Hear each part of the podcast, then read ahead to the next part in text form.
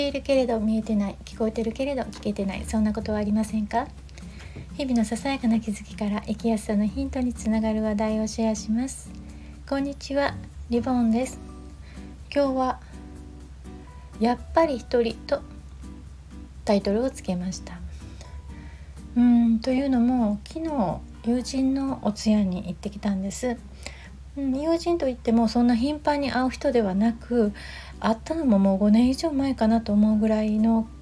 あの男性なんですがとても心に残る方でもう活躍した方まあしたって過去形になってしまうんですが方だったんですね。で、まあ、私が56で彼女あ彼は同じ年なのでねまあこのぐらいの年齢だと大きな会社にいた人なので、まあ、上層部にいらしたんですね。で参列された方もたくさんいて式場からもあの会場からもねもう溢れるあの人で全然中には入れないぐらいのね入りきらないぐらい参列者がいたんですけれどもでバンドを組んではったんでねあのその彼が演奏したあの曲が流れていて何とも言えない気分になったんですけれどもそれでもこんなにたくさんの人と関わりを持った人だけれども亡くなって、えー、あの世に行く時は一人なんだなって思いました。でまあ心を寄せるという意味では一人ではないっていう言い方はできるけれどもやっぱり一人で旅立っていく。うん、でうんよく誰かを励ます時にね一人じゃないよっていう言い方するじゃないですか、だからその寄り添っているよとか、うん、そういう言い方するのに対して、えー、やっぱり亡くなると一人で行くっていうね。でまあこれね31日に亡くなったんですがあの突然亡くなったみたいでというのはまあその参列してた人も元気やったのにねとかっていう話もちょっとあの耳に入ってきたり一緒に行った友人が29日3月29日にやり取りしてたっていうので本当に突然の死だったんですよね。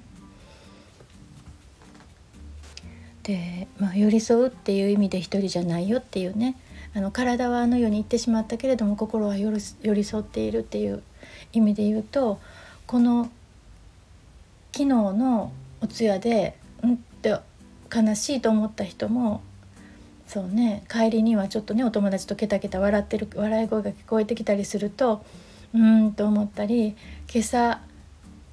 彼のことをどのぐらい思っているのかなって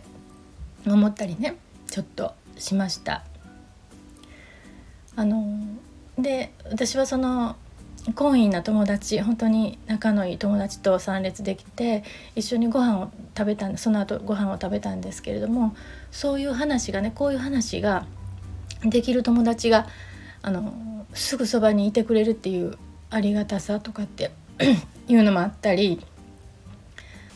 また私は、まあね、ワンコと2人暮らしなので自分が死んだ時に、まあ、腐っていたら嫌やな白骨化してたら嫌やなとかっていう友達に 言って。ちょっとね娘の連絡先とかね教えといてとかって友達に言われたね。もちろんなんかそうお願いしたいわみたいなね。ちょっと腐ってあの発見されるのは嫌なのでね。そんなこと思って話をしていました。で自分が死んだからってねあの心を痛めてもらう必要はないけれどもちょっと覚えていて、うん、思い出してもらえるような友達に最後にねあのお別れに来てほしいなみたいなあのたくさんはいらないけれどもそういう本当に私を思ってくれる人にねあの来てほしいななんて思ったあ昨日今日でした。日曜日なのにちょっとしんみりしてしまいましたけれども、えー、もう二度と戻ってこない今日という日が素敵な一日になりますように。最後まで聞いていただいてありがとうございました。ではまた。